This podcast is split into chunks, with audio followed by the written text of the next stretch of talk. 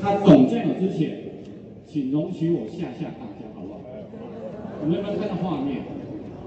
很可怕，对不对？这个就是毒酱油，毒酱油怎么做的？呃，假酱油怎么做的？它是用色素加水加盐巴，甚至加了一个酱油香料，它就可以做一个酱油。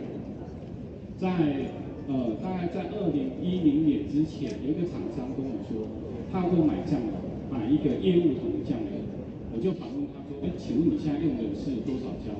他说他买一桶五公斤，一百五十元。我听到说，那你继续用他那一家就好，我不报价。他问为什么？我说那个太低。他反问我说，他在台北问到五公斤八十元，我说五公斤八十元不可能够。他说怎么可能？我们去全联，我们去大卖场，五公斤的水多少钱？七十块、五十块。那你酱油整整八十块做得出来？绝对做不出来。我在二零一一一二年的时候爆发毒酱油事件。那我们知道假了之后，我们来知道你怎么去挑酱油。其实我们可以看到第一排，我们第一排有黑豆、黄豆、脱脂黄豆以及黄豆粉，这是做酱油的主要原料。那懂酱油就是怎么怎么挑，第一个挑容器，第二个挑原料。容器要挑什么？玻璃瓶，而且是马口铁的盖，不要塑胶盖。那这个产品才可以让你产品更好保值。那呃，以左呃以右上角来讲，黑豆是最贵。以黑豆进口黑豆来讲，你做出来的一瓶酱，其实市价大概是一百五到两百左右。那以台湾黑豆，其实会高达两百五以上，是蛮贵的。那进口黄豆呢，它一瓶市价大概是一百五到两百，也差不多。可是台湾豆反而市售价。在市售的价格高达四百块，非常非常贵。我们也去跟农民谈，确实是没办法降低台湾黄豆的一个成本。那今天你用非常优惠的价格回馈给家人，真的。等一下我再细细跟家人报告。第三个脱脂黄豆，这个何谓脱脂黄豆？大家知道吗？应该有些人知道。脱脂黄豆它的由来就是把黄豆拿去压榨。取出来做沙拉油，剩下的豆子拿来做酱油，那相对这个成本是非常非常的低，一公斤只要几块钱。可是市售大部分都是以脱脂黄豆来做酱油。那第四个黄豆粉在台湾是比较少见。那接下来第二排是我们添加物部分，啊，比如说有第一个是小麦，小麦它是提升我们酱的鲜味，所以小麦大部分会结合在黄豆里面。第二个是糯米。糯米其实对我们来讲，它是又爱又恨。为什么？它是让我们酱油变成酱油膏的一个添加物。今天我们加酱油比较传统是用糯米，你不传统，你要快速加什么？起云剂，还有起云剂，那个真的不要用。那第二个是用修饰淀粉，修饰淀粉在之前有个毒淀粉事件，也被人家爆出说。酱油膏是毒酱油，为什么？因为它加了修饰淀粉。所以在这重重很困难之下，我们还是坚持传统的做法，我们用糯米。但是糯米它有好有坏。大家有在做饭的话，我们知道新米跟旧米之分。今天如果它是新米，吃水分比较多，所以我们加的水是在煮饭的时候加的水比较少。但是如果它是旧米，我们加的水就要比较多一点，因为它比较比较干。那相对我们加在油膏里面。如果今天这个糯米你煮到稀米，那我们酱油膏就会变比较水，这是我很头痛。我们真的很头痛，我们一直在跟呃米商在沟通这件事情。那变得我们遇到酱变比较水的时候，就是要加量，加量又变太浓稠。可是我们还是坚持我们使用糯米，我们不要去加修饰淀粉跟起云剂，我们还是要让各位家人们吃到最健康的食品。只不过我们真的要很努力去克服。你的这个问题，请容许我们再多一点时间。那第二个呃，第三第三个添加是盐巴。那盐巴的话就是呃一个天然防腐剂，所以我们加酱里面为什么会咸咸？因为我们在发酵过程，盐分其实是一个非常好的一个媒介，是让我们产品比较腐败。那第四个是水，水是可以有效调整的浓度，不要太咸这样子。以及我们接下来是跟各位家人报告酱油的酿造方法。我们可以看到画面上面有主要有四个，比如说我们有传统的酿造方呃酿造酱油，还有纯酿纯酿造酱油，以及速酿酱油跟化学酱。我简单来讲的话，就是以传统酱来讲，以最初我们是用黑豆，那最主要的伙伴是红根。等一下我会给大家看一下照片。那酿造酱它有黄豆以及脱脂大豆。我们大家可以看到很一个很奇妙的东西，速酿酱油也有脱脂大豆，化学酱油也有脱脂大豆，所以今天你在市面上你看到原料有脱脂大豆的时候，你不容易分辨它到底是哪一种酿造方式。但是唯一今天学到什么？它很便宜，只要它今天卖很贵，你就不要买。市面上脱脂大豆存在真的太多太多。那我们可以看到这一个化学酱，为什么尽量不要买？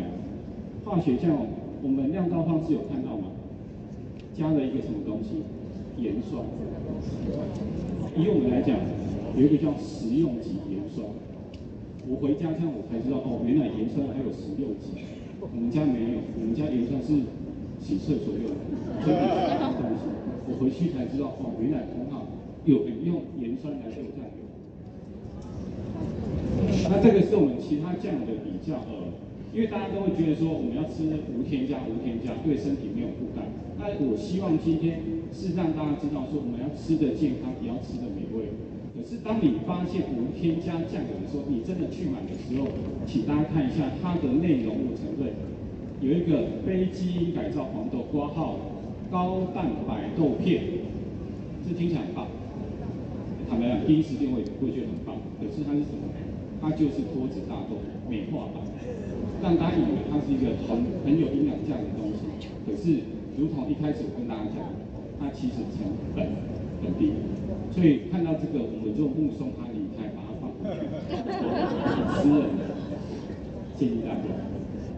那第二个，这个呃呃这个厂商它就比较比较优秀，它真的是呃很正规的把它写出来，它就是一个脱脂大豆片。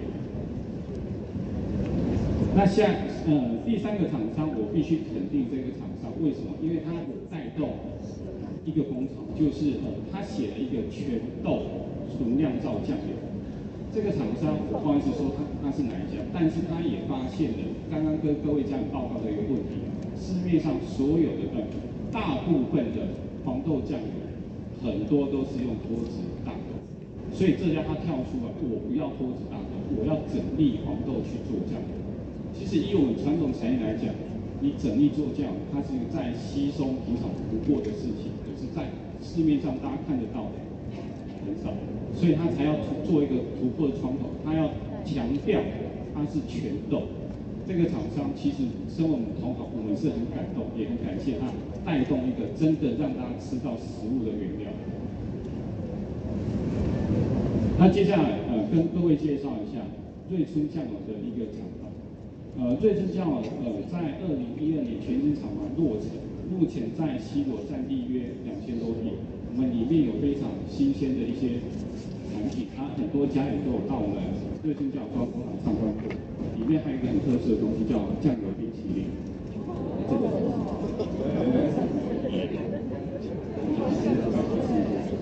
那那我在呃下。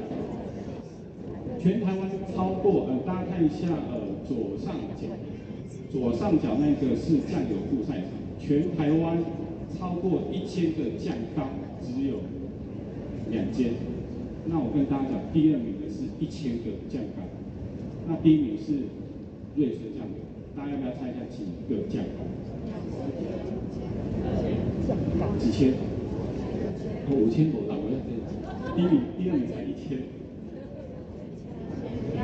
两千五百个，我们整整赢了第二名一千五百个酱缸，所以我会，好，谢谢，谢谢。大家，因为我们真的很坚持用酱缸发酵酱来来分享给家人，因为这个坚持让我们呃真的遇到了一些困难，但是我相信我们这么做是对的，那我们也会继续坚持下去。而在因为我扩厂之后，其实呃。很多呃，比如说在五月、六月这两个月，我们其实收到呃很多集合厂商的集合，将近有六六间厂的集合，但是因为突破这些重重关卡，我们拿到指示，我们韩国爱多美订单，我们也帮一个日本知名企业叫无差良品，我们也接到他订单，所以我很谢谢日韩两国对瑞星的一个支持，非常谢谢谢谢。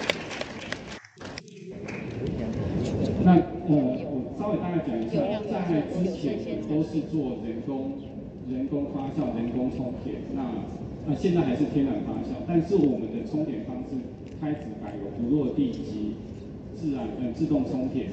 那在这张照片右上角是我的呃我的阿公跟我父亲在他们年轻时候非常非常难得的一个照片，就是阿公在后面监督我爸爸。爸已经听说过。那今天最主要的是，我们把这个产品，呃，我们全新产品我们定义为公益酱油，为什么呢？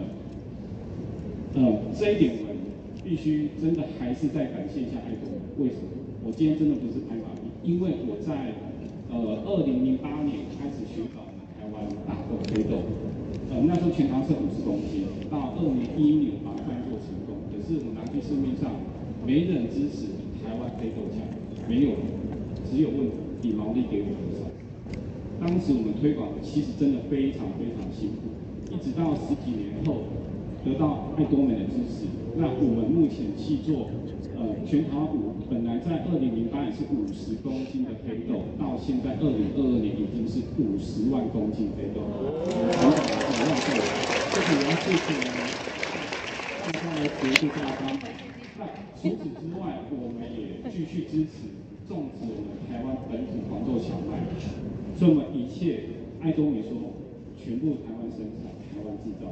当下我听到有点偷偷的掉了几滴眼泪，真的很谢谢爱多美，谢谢，不要不要逼我掉眼泪。那另外这个这个核心原料其实也是配合我们的良心庇护农场。嗯，在几年前我们拜访良心庇护农场的时候，其实我们踏进园区，我们发现这些身心障碍的小朋友，他很辛苦的工作，但是他们真的很努力的在太阳底下在在采收这些红藜麦。那看到其实心中有一些小小悸动，他们有一些谋生能力。那我们很感动的就是进到办公室跟庇护老师我们在讨论说，那我们有机会是不是可以把红藜麦加？那呃，也看到要谈的时候，我看到一个学员，身心障碍的学员，他远远的就端着饮食要来给我做，我心里其实是有点五味杂陈。为什么？我们明明好手好脚，你为什么让一个身心障碍的学员端着椅子给你做？我赶快去把椅子接过来，我也跟他谢谢。后来他又去端了一杯茶，他说：“客人请喝茶。”你说，真的很。为什么？因为一个身心障碍的小朋友，他是这么有礼貌，这么努力的活下去。屁股老师等一下报的任何一个摊，我真的一毛钱都不开，我还会笑笑看。果然，庇护老师报的价还蛮贵的。我也没杀价，而且我真的是笑笑看着，但是真的。